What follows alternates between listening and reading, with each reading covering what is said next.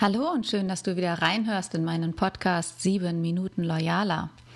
Ja, heute möchte ich mit dir darüber sprechen, wie viel Reflexion es eigentlich braucht, um Führung in dieser dynamischen Zeit anzupassen und für die Zukunft auszurichten. Wenn ich in Unternehmen reingehe, dann stellt sich mir als allererstes mit die Frage, was ist der Wunsch für die Veränderung? Woher ist der Veränderungswille gekommen? Und hinter jedem Wunsch nach Veränderung steckt entweder das Bedürfnis einer inneren Spannung zu entkommen oder die Inspiration, etwas Neues auszuprobieren. Und wenn ich so konkret danach frage, ist es schon oft schwer genug, mir diese Frage zu beantworten. Und ich kann es selber nachvollziehen. Ich bin auch Unternehmerin und oft genug geht es mir genauso. Deshalb ist es umso wichtiger, einen Mentoring oder einen Sparringspartner zu haben.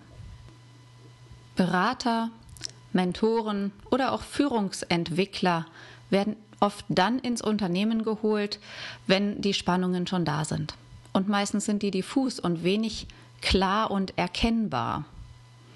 Und so stelle ich oft fest, dass wenn ich reinkomme ins Unternehmen, verschiedene interessante Puzzleteile da sind, ohne dass jemand wüsste, wie die ineinander greifen sollen, um ein neues Gesamtbild von Führung und Zusammenarbeit zu bilden. Und daraus entsteht erst diese Spannung. Aus meiner Sicht entsteht die Spannung dadurch, dass wir uns einen Moment lang nicht orientiert fühlen, dass wir uns diesen Zeitraum während des Prozesses die Zeit nehmen müssen, ein Spannungsfeld auszuhalten, ohne es schlagartig beenden zu können. Gerade für Teams ist es wichtig und Menschen, die sowieso schon sehr sicherheitsbedürftig sind und nach Strukturen und Ordnung funktionieren, denen fällt es noch viel schwerer als Freigeistern. Wenn du also auch gerade im Change-Prozess steckst und diese Spannung unangenehm empfindest und kaum aushalten kannst, kann ich dich ein wenig zumindest beruhigen, denn das gehört auch zum Prozess. Wir müssen in diesem Change-Prozess einfach in der Lage sein, die Situation auszuhalten, die Unsicherheit und Orientierungslosigkeit anzunehmen für einen bestimmten Moment. Was können wir also tun, um eine stimmige neue Organisation aufzubauen? Was können wir tun, um unsere Mitarbeiter dabei mitzunehmen und im Team gemeinschaftlich neue Führung und Zusammenarbeit zu entwickeln? In den meisten Teams fällt es den Mitarbeitern schwer, ihre persönlichen Herausforderungen anzunehmen. Und stattdessen werden diese oft ausgeblendet oder sogar auf Kollegen projiziert, die meistens dann in diesen schwierigen Themenfeldern genau arbeiten und deren Aufgabengebiet dort ist, wo Kandidat A, Mitarbeiter A eben die Probleme hat und nicht daran rangehen will. Von außen beobachte ich auch ganz klassisch, dass gerade die Mitarbeiter, die mit ihrer Arbeit die Unternehmensbasis absichern, weil sie Verwaltungs- und Routinearbeiten übernehmen, sich die Zeit für menschliche Beziehungen im Unternehmen nehmen, in einem besonders angespannten Verhältnis zu denjenigen Kollegen stehen, die gerade fortschritts- und innovationsorientiert sind, neu handeln und neue Wege freimachen wollen. Und wenn diese Spannungen ignoriert werden, werden auch immer wieder Verwerfungen und Schieflagen erzeugt. Wir können diesen Spannungen also nicht entgehen, also sollten wir uns bewusst damit konfrontieren. Überleg vielleicht einmal für dich selbst, wo klassische, typische, immer wiederkehrende Spannungen in deiner Belegschaft auftauchen und in der Zusammenarbeit. Wenn Teams damit beginnen, ihre eigenen Spannungsdynamiken klarzustellen, zu identifizieren. Dann verändert sich die Zusammenarbeit. Und wichtig dafür sind unbewusste Aspekte. Erst wenn wir uns erlauben, auch in der Arbeitswelt unsere Gefühle zu zeigen, offen zu legen, wie wir uns mit bestimmten Prozessen, neuen Aufgabenfeldern, neuen Kunden und Projekten fühlen, wie es uns damit geht, mit bestimmten Teams zusammenarbeiten. Erst dann können wir in der Tiefe die Arbeit besser machen. Und ich musste das wirklich sehr leidvoll lernen. Wenn du mehrere Episoden meines Podcastes kennst, wirst du wahrscheinlich auch den allerersten schon mal gehört haben, in dem ich von der Maskenexistenz spreche, die ich über Jahre aufrechterhalten habe. Und mir ging es nicht gut damit. Ich bin krank geworden, immer kränker und habe Jahre gebraucht, um mich aus der Situation herauszuentwickeln. Ja, Wichtig ist mir dabei zu sagen, es ist wichtig, dass man sich mit sich selbst, mit seinen Motivationsfaktoren, mit seinem Inneren beschäftigt und auch klar weiß, wohin man streben will. Und gleichermaßen alle Menschen im Team anerkennt mit ihren Gefühlen und ihren Bedürfnissen und mitnimmt auf die gemeinsame Reise in die unternehmerische Zukunft.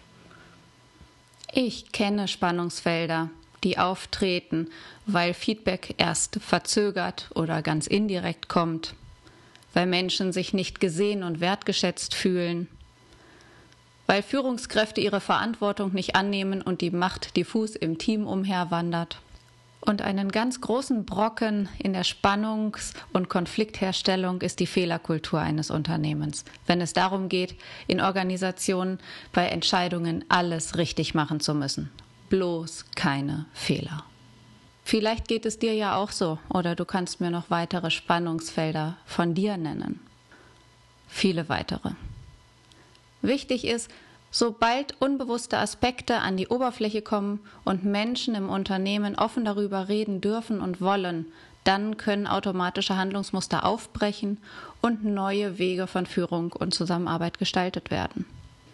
Jetzt überleg dir mal, wie viel Energie jeder deiner Mitarbeiter verbraucht dafür, weil seine Gedanken kreisen um das Beziehungsgeflecht im Team, weil seine Gedanken kreisen um unbeantwortete Fragen zum Miteinander im Team. Wie viel Energie geht dafür drauf? Gerade bei der Entwicklung einer neuen Führungskultur können wir dieses Format nutzen, diesen Prozess nutzen, um ein Format für offene Worte zu schaffen um einmal die ununterbrochen kreisenden Gedanken offen auszusprechen und sie so auch zu entlarven. Und du wirst sehen, die Beziehung zwischen deinen Mitarbeitern wird viel offener und enger in kürzester Zeit. Um auf meine Frage zurückzukommen, wie viel Reflexion braucht Führung, gegebenenfalls auch im Change, möchte ich nochmal zusammenfassen, einfach für dich zum Mitnehmen in deinen Alltag, mach dir bewusst, hinter jedem Wunsch nach Veränderung steckt entweder das Bedürfnis, einer Spannung zu entkommen oder die Inspiration, Neues auszuprobieren. Und wenn du nachhaltig Veränderungen gestalten möchtest, ist es wichtig herauszuarbeiten, was du und dein Team wirklich wollen, was euch motiviert, jeden Einzelnen.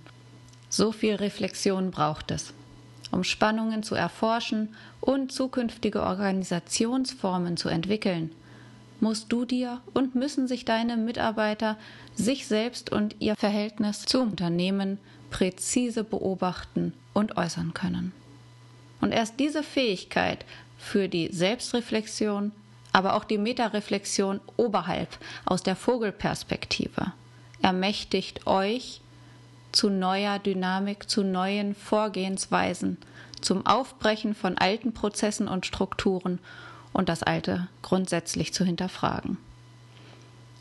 Und ich habe für mich die Erfahrung gemacht, wenn ich es schaffe, mich von außen zu betrachten, dann kann ich verstehen, was ich brauche, wohin ich mich entwickeln will und wie ich den Weg dorthin beschreiten will. Und es geht uns allen Menschen so. Und ich hoffe, du konntest Impulse mitnehmen, wie du das mit deinem Team gestalten kannst. Mir hat auf dem Weg zu dieser Klarheit auch das Buch geholfen von Joanna Breidenbach, New Work Needs Inner Work.